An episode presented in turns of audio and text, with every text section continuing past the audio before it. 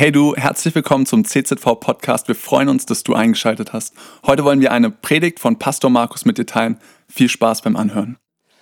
Wir haben heute ein interessantes Thema und ich steige ein mit einer Studie, die Grant-Studie, die von der Harvard University initiiert wurde und sie gehört zu den Langzeitstudien. Es gibt wenig Langzeitstudien, weil irgendwann so vielleicht das Geld ausgeht oder der Leiter verstorben ist oder keine Lust mehr auf, auf diese Studie hat. Aber diese Grant-Studie, die gibt es schon seit über 75 Jahren. Und in dieser, Studien, in dieser Studie wurden 268 Harvard-Absolventen jedes Jahr befragt. Befragt zu ihren Lebensumständen, zu ihrer Gesundheit, zu ihrem Wohlempfinden, zu ihrer Entwicklung in ihrem Lebenslauf. Und es ist interessant, so am Anfang in der Jugend, wenn sie befragt worden sind, was gehört zum Glücklichsein, da kam die Antwort, viel Geld, eine tolle Karriere und am besten berühmt sein. Das deckt sich mit unseren heutigen Studien, die Generation Y, und es sind viele, wenn ich mich hier umschaue, heute Morgen hier, ihr seid Generation Y, das ist eine Antwort, die auch von dieser Generation kommt. Das gehört zum Glücklichsein irgendwie dazu. Reich sein, berühmt sein. Und jetzt kommt das Interessante bei dieser Harvard-Studie. Über diese Langzeitphase hinweg kam heraus, dass am Ende da eine Veränderung reingeht. Da gab es dann Menschen, die auf der Karriereleite hochgestiegen sind, die es geschafft hatten, die viel Geld hatten, erfolgreich waren, sogar berühmt waren. Ein amerikanischer Präsident ist das sogar dabei gewesen bei dieser Studie. Du findest aber auch die umgekehrte Reihenfolge, dass Menschen die Karriereleite nach unten stiegen und bis auf der Straße landeten. Und die Aussage, was dann das Glück ausmacht, wenn du reifer geworden bist, wenn du Geld, Karriere durch hast, Berühmtheit durch hast, da stellt sich heraus, dass in dieser Studie die Antwort war, gute, gesunde Beziehungen. Das macht ein glückliches Leben aus, gesunde Beziehungen zu haben. Und es gab noch was Interessantes, nämlich, dass Menschen, die um die 50 herum waren, wer ist hier um die 50 herum heute Morgen? Heb mal kurz die Hand. Ich steuere auch langsam drauf zu. Okay, der überwiegende Teil, ihr seid unter 50, hört gut zu, weil es gibt was ganz Wichtiges. Mit 50 Jahren wurde in dieser Studie herausgefunden, wer mit 50 Jahren gute, stabile Beziehungen hat, der lebt länger. Also, hey, achte drauf, wenn du 50 bist, dass du gute, stabile Beziehungen hast und du lebst länger. Und heute Morgen, wenn du da bist, dann hör gut zu, pass gut auf, weil Gott hat in seinem Wort in der Bibel ganz, ganz viel Praktisches dazu zu sagen. Wir befinden uns gerade in einer Themenreihe, in einer Serie, wo es um den Jakobusbrief geht. Und ich studiere den Jakobusbrief jetzt schon mehrere Wochen und ich sagte, es ist eins der spannenden Bücher für mich geworden aus der Bibel, weil Jakobus ist so unheimlich praktisch. Wie gehst du mit Herausforderungen um? Das hatten wir letzten Sonntag.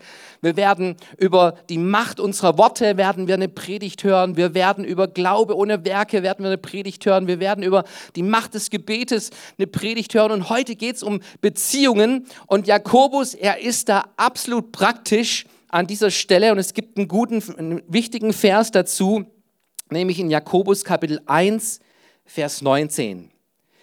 Ihr sollt wissen, also hier kommt was Wichtiges, was Wichtiges, was die Bibel uns mitteilen möchte und wo die Bibel uns auffordert, hey, pack's in dein Wissen mit drauf. Ihr sollt wissen, ein jeder Mensch, sag mal ein jeder. Ein jeder. Wer ist ein jeder?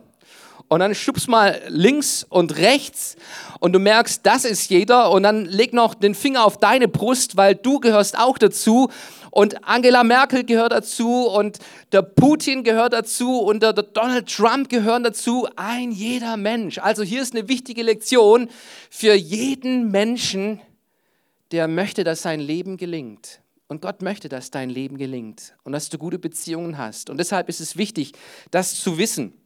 Und dann heißt es hier weiter, ein jeder Mensch sei schnell zum Hören, langsam zum Reden, langsam zum Zorn. Denn des Menschen Zorn tut nicht, was vor Gott recht ist. Einmal langsam, zweimal schnell. Langsam im Hören, langsam, schnell, nee, schnell im Hören, langsam im Hören und langsam im Zorn. Ist dir schon mal aufgefallen, warum du zwei Ohren hast und einen Mund? Und deine Ohren, die kannst du nicht verschließen, die sind ständig irgendwie auf Empfang ausgerichtet. Und du hast einen Mund, wo du auch zumachen kannst und auf Sendepause drücken kannst. Und um diese drei Aspekte geht es mir heute Morgen, nämlich schnell zum Hören, langsam zum Reden und langsam zum Zorn. Es beginnt mit schnell zum Hören. Ist dir schon mal aufgefallen, dass es nur wenig Menschen gibt, die wirklich zuhören können? So, du, du unterhältst dich mit Menschen und hey, die texten dich zu. Die, die schütten alles raus, was sie erlebt haben, was sie an Enttäuschung erlebt haben. Und es geht nur um sie. Im ganzen Gespräch, in der ganzen Konversation geht es nur um sie, um ihre Ideen, um ihre Wünsche, um ihre Träume. Und kein einziges Mal kommt die Frage, hey, erzähl einmal, wie geht es eigentlich dir? Und was, was interessiert dich und was liegt dir auf dem Herzen? Es gibt wenig Menschen, die gut zuhören können. Und dabei ist es Hören ist so wichtig. Du hast zwei Ohren und nur einen Mund. Und es zeigt die Bedeutung und die Wichtigkeit von unseren Ohren, dass sie da sind zu hören. Und wer gut zuhört, der schenkt Aufmerksamkeit, der nimmt sein Gegenüber ernst, der wertschätzt Menschen und die Beziehung, die man miteinander hat. Und es tut so gut, Menschen im Leben zu haben, die dir zuhören. Stimmt's? Im Alten Testament findest du eine interessante Geschichte in 2 Samuel Kapitel 23, Vers 15. Und da liest du von David und er ist irgendwie am Reden mit seiner Mannschaft, mit seiner Heldenmannschaft, die um ihn herum ist. Er ist am Reden und dann spricht er so aus dem Affekt heraus, oh, ich, ich hätte so Durst auf das Wasser aus der Quelle von Bethlehem. Und jetzt musst du wissen, Bethlehem, das war das Land der Philister, das war Feindesland. Da hast du damit rechnen können, dass du irgendjemanden über den Weg läufst, der dir die, den Kopf abschlagen will. Und er sagt diesen Satz, oh, ich hätte so Durst auf dieses Wasser aus der Quelle von Bethlehem. Und es dauert nicht lange, und dann stehen drei seiner Helden vor ihm und reichen ihm einen Krug und sagen, hier, aus der Quelle von Bethlehem. Und da merkst du was, hey, da waren manche, da waren drei Helden, die waren schnell im Hören. Wer würde sich gern solche Kinder wünschen? Also ich würde mir solche Kinder wünschen. Ich, ich äußere ein Gedanke und dann kommt nicht, ja gleich. Kennt ihr das Wort gleich? Gleich, hey, das, das, kann, das kann sich um Stunden handeln. Das kann sich um Tage handeln, wenn es ums Zimmer aufräumen geht und all diese Geschichten in deinem Alltag, wo du dich fragst, hey, hört ihr überhaupt richtig zu? Schnell im Hören. Darum geht's. Und Jakobus, ich, bin, ich freue mich riesig über den Jakobus, der einen Finger drauflegt und sagt, wenn du in deinem Leben glücklich sein willst, wenn du Beziehung, den Reichtum von Beziehung entdecken willst, was dein Leben wirklich reich macht, dann lerne es schnell zu hören. Unser Gott, der Gott der Bibel, ist ein Gott, der hört. Und ich bin begeistert von diesem Gott. Genau aus diesem Grund, aus diesem Grund dass er ein Gott ist, der zuhört. Du findest in 1. Johannes 5, Vers 14, das ist die Zuversicht, mit der wir vor ihm reden. Wenn wir um etwas bitten nach seinem Willen, so hört er uns. Wenn du mit Gott redest, wenn du zu Gott betest, wenn du mit deinen Bitten, mit deinen Nöten zu Gott kommst, Halleluja, es gibt diesen Gott, der dich hört, der auf dich hört, auf deine Bitten hört. Und schau dir mal Jesaja 65, Vers 24 an. Und es soll geschehen, ehe sie rufen, will ich antworten. Wenn sie noch reden, will ich hören. Hey, unser Gott, er ist an dir interessiert.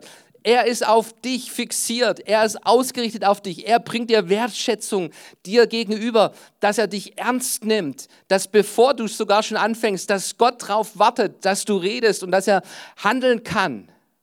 Wir haben einen Gott, der hört. Und du findest es auch im Leben von Jesus. Und hören ist mehr als nur mit unseren Ohren wahrzunehmen. Du findest es im Leben von Jesus, dass er Menschen wertschätzte, dass er Menschen ernst nahm. Du findest eine Geschichte im Neuen Testament, wo ein reicher Mann, ein erfolgreicher Mann zu ihm kommt und ihn fragt, Herr, was muss ich tun?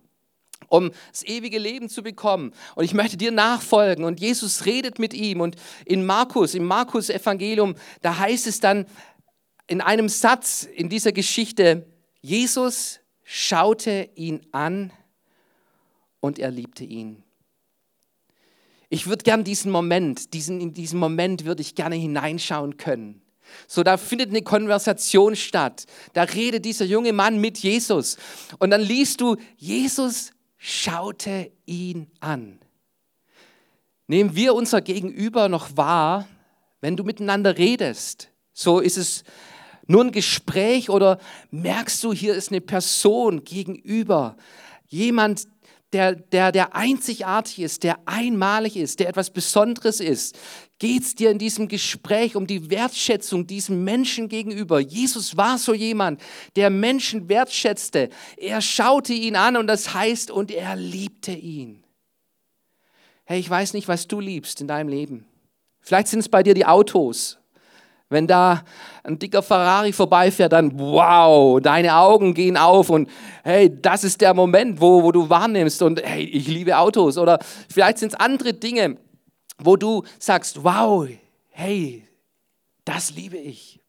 Jesus, er liebte Menschen. Und wenn es um Beziehung geht, um Reichtum der Beziehung geht, dann ist es genau der Punkt, an dem wir anfangen müssen, schnell im Hören. Nicht nur mit unseren Ohren auf das Gegenüber zu achten, sondern in der ganzen Wahrnehmung diesen Menschen wertzuschätzen und Menschen zu lieben. Menschen zu lieben. Wenn du dir das Leben von Jesus anschaust, dann stellst du fest, dass Jesus sehr viele Fragen gestellt hat. Schätz mal, wie viele Fragen so im Neuen Testament von Jesus überliefert sind. So, überleg dir kurz. Und jetzt sag mal deinem Nebenmann oder Nebensitzerin, sag ihr mal diese Zahl, die dir durch den Kopf gegangen ist. Komm, sag's mal. Ähm, also der Gewinner, der darf jetzt dann gleich auf dem Stuhl stehen und wir werden dich feiern. Habt ihr alle eine Zahl gesagt? Okay, dann seid ihr alle dabei. Wie viele Fragen hat Jesus im Neuen Testament gestellt? Achtung, jemand hat anscheinend das echt mal nachgezählt und er kam auf die Antwort 307 Fragen. Gibt es jemand? Gibt es jemand, der 307 hat? 370? 365? Jemand noch weniger? 310. Ey, da der junge Mann da oben. Darfst dich kurz auf den Stuhl stellen? Wir feiern dich. Ey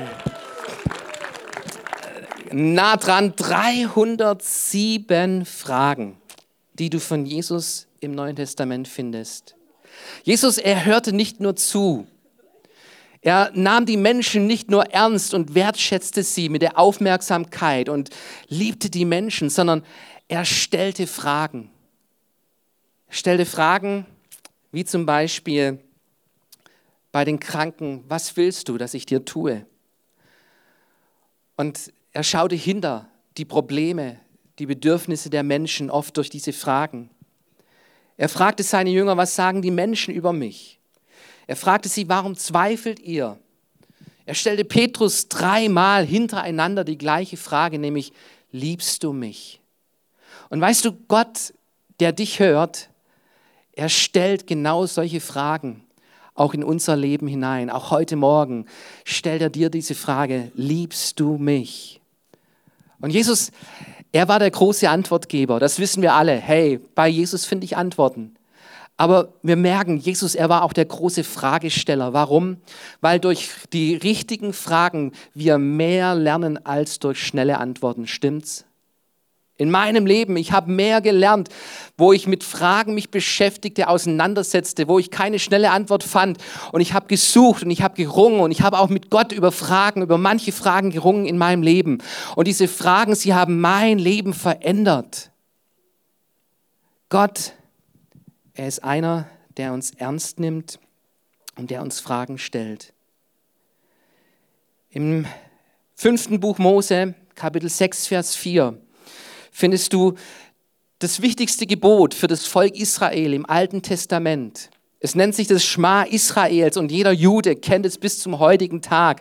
Das ist das Motto des Volkes Israels. Und in diesem Motto, da heißt es, höre Israel, höre, Schma, das ist dieses Schma Israels, höre Israels, Israel, ich bin der Herr dein Gott.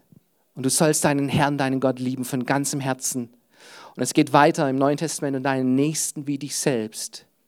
Wenn du Liebe entdecken willst, wenn es um Liebe gehen soll, und wir wissen alle, dass Liebe Beziehung reich macht. Nicht dein Bankkonto, nicht dein Auto, das vor der, vor, auf dem Parkplatz steht, nicht deine Karriere und dein Erfolg, sondern was dein Leben reich macht, ist echte Liebe. Und um echte Liebe zu, zu erleben, um, um einen Schatz der Liebe zu haben, ist es wichtig, lernen zu hören, schnell zu hören. Ein zweiter Aspekt, den Jakobus hier anpackt, ist langsam im Reden. Langsam im Reden. Hast du schon mal gedacht, Mann, hätte ich lieber meinen Mund gehalten? Also, hey, bei mir kommt es immer wieder vor. So, ich, eine richtig peinliche Situation letztes Jahr auf der Abi-Feier. Und da war ein Mädchen aus unserer Gemeinde mit ihrer Familie und die hatten Einser-Abi hingelegt und ähm, ich bin hingegangen zur Familie, habe dem Vater die Hand geschüttelt und habe gesagt, Glückwunsch zu deiner Einser-Tochter und meine, meine Aussage ist immer, Töchter kommen nach den Vätern. Er strahlte und daneben stand die, stand die Mutter. Und in dem Moment realisierte ich, ey Mann, hättest du lieber deine Klappe gehalten. Hättest du lieber deine Klappe gehalten. Ähm, da steht die Mutter und, und ich sage, die, die, die, die Töchter kommen nach den Vätern. Ja, ey, ähm, äh, Mann, hätte ich lieber meine Klappe gehalten. Nun, ey, ich habe mich entschuldigt bei der Mutter und sie hat es mir Gott sei Dank nicht böse genommen und ich möchte es wirklich relativieren. Es gibt auch Töchter, die nach den Müttern kommen, auch Einser-Töchter, die nach den Müttern kommen. Also bitte hier meine Theorie, vergiss sie. Ähm, schau, dass du eine gute Note in deinem Abi hinlegst, wenn du gerade im Prüfungsstress bist. Wir beten für dich. Aber hast du, bevor du redest, darauf, äh, legst du Wert darauf zu achten, bevor du redest? Und ich glaube, darum geht es dem Jakobus, dem Jakobus hier an diesem Punkt. Langsam im Reden. Langsam im Reden. Setz einen Wächter, einen Wächter vor dein Reden, vor den Worten. Warum? Weil unsere Worte zerstören können. Sprüche 10, Vers 19 wo viele Worte sind, da geht's ohne Sünde nicht ab. Wer aber seine Lippen im Zaum hält, der ist klug. Hey, mit unseren Worten, da sind wir oft unsensibel, hart Menschen gegenüber. Manchmal haben sie den falschen Ton sogar. Wir täuschen mit unseren Worten, Worten, wir lügen mit unseren Worten, wir lästern mit unseren Worten, wir sind sarkastisch, egoistisch, machen andere mit unserem Reden nieder. Und du merkst an der Stelle, unsere Worte, entweder sind sie beziehungsfördernd oder sie zerstören Beziehungen. Und deshalb sagt Jakobus, sei langsam im Reden.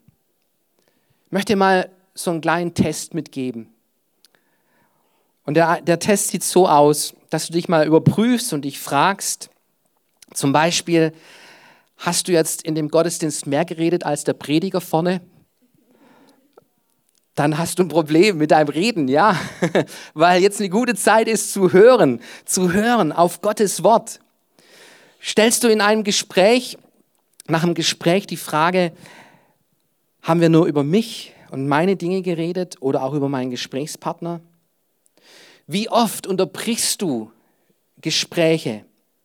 Wie beginnen deine Sätze? Mit mir, meiner, mich? Gibst du Informationen preis, wo du hinterher bereust, dass du sie gesagt hast? Und dann merkst du, hey, wie wichtig es ist und gut es ist, wenn du vor dem Reden darauf achtest und deshalb langsam im Reden bist. Langsam im Reden. Sprüche 17, Vers 27, da heißt es, ein Vernünftiger mäßigt seine Rede und ein verständiger Mann wird nicht hitzig. Hey, schalte dein Hirn ein. Das ist ein Sprichwort, das wir benutzen in Deutschland. Schalte dein Hirn ein, bevor du was redest.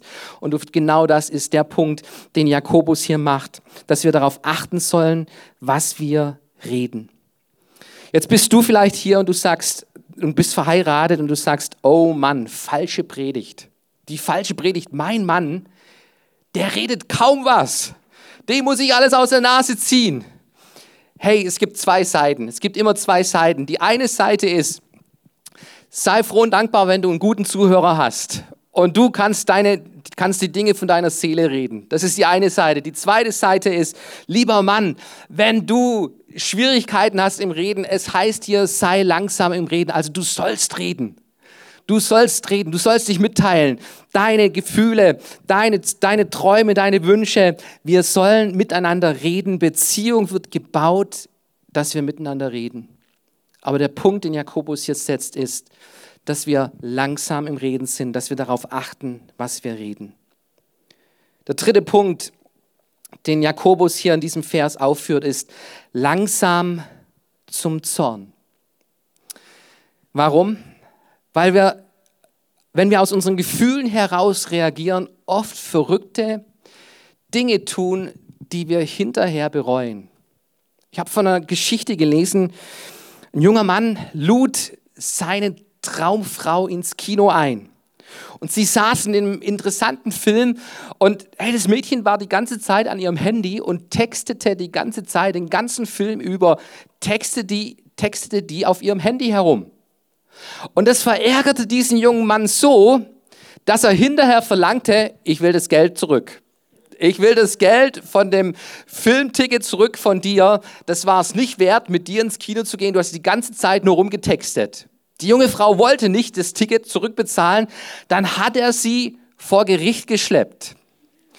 Also, hey, wenn du Beziehung bauen willst, das ist absolut ein No-Go.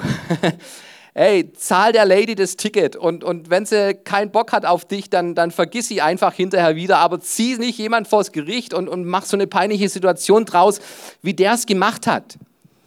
Man bereut hinterher oft Dinge, wenn man im Zorn heraus agiert. Habe eine andere Geschichte gehört von einer Frau, die unterwegs war in ihrem Auto und vor ihr fuhr ein Auto, das plötzlich an einer gelben Ampel stoppte. Hey, wer stoppt an der gelben Ampel? Gelbe Ampel heißt, du kannst immer noch versuchen, gut rüberzukommen. Und sie trat auf die Vollbremse und sie schimpfte wie ein Rohrspatz und sie schlug mit, ein, mit der Faust auf die Hupe und sie zeigte die Finger, die man sonst nie zeigen sollte. Die war richtig wütend und geriet außer sich und plötzlich klopfte es am Fenster. Ein Polizist stand da. Fahrzeugkontrolle, Ihren Personalausweis bitte, Ihren Führerschein bitte, Zulassungspapiere bitte vom Auto. Und ähm, die Frau war ganz verwundert und sagte zu diesem Polizist, äh, mir ist noch nie passiert, dass ich kontrolliert worden bin. Warum bin ich jetzt eigentlich kontrolliert worden? Der Polizist schaute sie an und sagte, ich sah die Aufkleber auf ihrem Auto.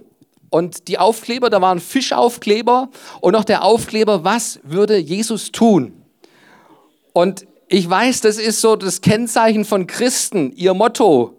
Und ich dachte, wenn sich jemand so verhält, dann muss das Auto gestohlen sein und deshalb habe ich sie kontrolliert. Wie gehen wir mit solchen Situationen im Leben um? Reagieren wir aus dem Effekt heraus, in unserem Zorn, in unserer Wut? Letzten Sonntag ging es um Herausforderungen unseres Lebens und das A, die Situation, die uns herausfordert, bedeutet und C, die Konsequenz ist, wie wir dann darauf reagieren. Aber zwischen A und C kommt das B. Und B steht für Beliefs, für unseren Glauben, für unsere Überzeugung, für unsere Bewertung von Situationen. Und Jakobus sagt, handle nicht aus dem Gefühl heraus, sondern kontrolliere deine Gefühle. Kontrolliere deine Gefühle. In Daniel Kapitel 3 findest du Nebukadnezar. Und Nebukadnezar, ihm ging es um sich, meiner und mir. Und er baute dieses große Standbild und die ganze, das ganze Volk sollte sich vor diesem Standbild niederwerfen. Und das ganze Volk versammelte sich und warf sich nieder, außer drei junge Hebräer, die standen und weigerten sich niederzuwerfen. Und Nebukadnezar, er wurde zornig, liest du da in der Bibel. Du liest in der Bibel, dass sich seine Gesichtsfarbe veränderte. Kennt ihr solche Menschen? Die plötzlich einen Wut- und Sonnausbruch kriegen, dass sogar die Gesichtsfarbe sich ändert. Und in seiner Wut und Sonnen befahl er, den feurigen Ofen siebenmal heißer zu machen, als es sonst ausreichend war, damit jemand irgendwie da reingeschmissen werden kann und getötet wird. Siebenmal heißer. Und du merkst, hier ist jemand wutentbrannt. Hier brennt etwas. Hier sind Sicherungen durchgebrannt. Und siebenmal heißer sogar lässt er diese Männer verurteilen. Und in dieser Geschichte hat dieser König eine Begegnung mit Gott. Wie Gott diese drei Männer bewahrt. Und wie, sie, wie dieser König plötzlich umkehrt und Buße tut und erkennt, es gibt nur einen Gott und, und ich, ich habe falsch reagiert. Wie reagierst du mit deinen Gefühlen? Kommt da die Wut, die Rache, der Hass, wenn, wenn Menschen dir übel mitspielen, wenn Dinge nicht so laufen, wie du sie dir vorstellst? Und du reagierst vielleicht siebenmal heißer wie Nebukadnezar. Du brauchst eine Begegnung mit Gott. Und es ist fantastisch, von unserem Gott zu lesen, dass unser Gott langsam zum Zorn ist. Du findest es neunmal im Alten Testament, dass Gott langsam zum Zorn ist. Er ist langsam im Zorn. Und er ist schnell in seiner Liebe und seiner Barmherzigkeit. Du findest diesen langsamen Zorn in der Geschichte Ninives, eine Stadt, die, die in der Sünde lebte, moralisch und in, und in, in, der, in ihren ganzen Werten war diese Stadt so verdorben, dass sie gerichtsreif war. Und Gott schickt seinen Propheten Jona in diese Stadt hinein. Und Jona er kommt und er predigt und nach der ersten Predigt reagiert diese Stadt und sie tut Buße und sie erkennt, hey, wie wir leben, ist vollkommen falsch. Und was tut Gott? Statt Strafe erlebt diese Stadt die Gnade, weil Gott langsam zum Zorn ist. Er ist schnell in der Gnade. Du findest es im Neuen Testament. In Lukas Kapitel 15 bei der Geschichte mit dem verlorenen Sohn. Dieser Sohn, er klatscht seinem Vater ins Gesicht und sagt, mit dir will ich nichts mehr zu tun haben. Und er landet bei den Schweinen. Und dort wacht er auf und er kehrt um. Und dann liest du von diesem Vater, der darauf gewartet hat, dass sein Sohn zurückkehrt. Und dann liest du, dass er rannte er rannte seinem Sohn entgegen, der machte sich schnell auf, seinem Sohn in die Arme zu nehmen und wiederherzustellen, diese Beziehung wiederherzustellen. Darum geht es Gott, nicht Beziehungen zu zerstören, sondern immer wieder eine Chance zu geben. Und dieser Gott ist hinter dir her. Und Lob und Dank ist er langsam zum Zorn. Wenn Gott so reagieren würde, wie wir Menschen reagieren würden, ich glaube, keiner von uns würde heute Morgen mehr hier sitzen. Gott er ist langsam zum Zorn und schnell und groß in seiner Gnade. Und es ist ein Vorbild, ein Vorbild, was die Bibel uns zeigt. Wir sollen langsam im Zorn sein. Zorn ist ein Gefühl. Jawohl, ein Gefühl, das über uns kommen kann. Da, wo Ungerechtigkeit ist, wo wir falsch behandelt worden sind, da kann Zorn aufkommen. Aber es ist wichtig, dass du lernst, mit Zorn richtig umzugehen. Epheser 4, Vers 23 ist da eine große Hilfe. Da heißt es nämlich, zürnet und sündigt dabei nicht. Hey, du kannst zürnen, ohne zu sündigen. Und Epheser 4 verrät uns, worauf es ankommt. Nämlich, da heißt es dann, bevor die Sonne untergeht, sollen wir mit unserem Zorn durch sein gibt Zorn keinen Raum, weil Zorn verdirbt dein Herz. Wenn du Zorn bewahrst, wenn du über Zorn nachdenkst, wenn du dich um Zorn kreist, dann wird es dein Leben eine Spirale geben, die dich auffrisst, die dein Leben hart macht, dein Herz hart macht, die dich bitter macht und die deine Beziehung zerstören und letztendlich dein Leben berauben. Zürnt nicht. Sündig, fall da nicht in Sünde hinein, indem du an Zorn festhältst. Die Bibel sagt uns in Epheser 6, Vers 4, dass wir unsere Kinder nicht zum Zorn reizen sollen. Auch das ist eine wichtige Stelle, wenn es um Kindererziehung geht. Ihr lieben Eltern, dann müssen wir darauf achten, dass wir in unserer Erziehung nicht irgendwo harte Herzen in unseren Kindern hervorrufen, dass wir nicht Bitterkeit in unsere Herzen, in die Herzen unserer Kinder hineinpflanzen, sondern dass wir in der richtigen Art und Weise mit ihnen umgehen, in der Erziehung darauf achten, dass Zorn nicht in ihr Leben hineinkommt, weil es von mir vielleicht übertragen worden ist. Jakobus schreibt, wir sollen langsam zum Zorn sein. In Jakobus Kapitel 4 findest du die Zielgerade, wenn es um dieses Thema geht. Nämlich, du liest dort in diesem Jakobus 3, Vers 16, denn wo Neid und Zank sind, da gibt es Unruhe und lauter böse Dinge. Aber die Weisheit von oben her ist erstens rein, dann friedsam, gütig, nachgiebig, voll Barmherzigkeit und guter Früchte, unparteiisch und ohne Heuchelei. Die Frucht der Gerechtigkeit aber wird im Frieden denen gesät, die Frieden schaffen. Schnell im Hören, langsam im Reden, langsam im Zorn. Weißt du, dass das Same ist, guter Same ist für unser Leben, für unsere Beziehung, für die Liebe, für das, was vor Gott recht ist. So möchte Gott, dass wir miteinander umgehen.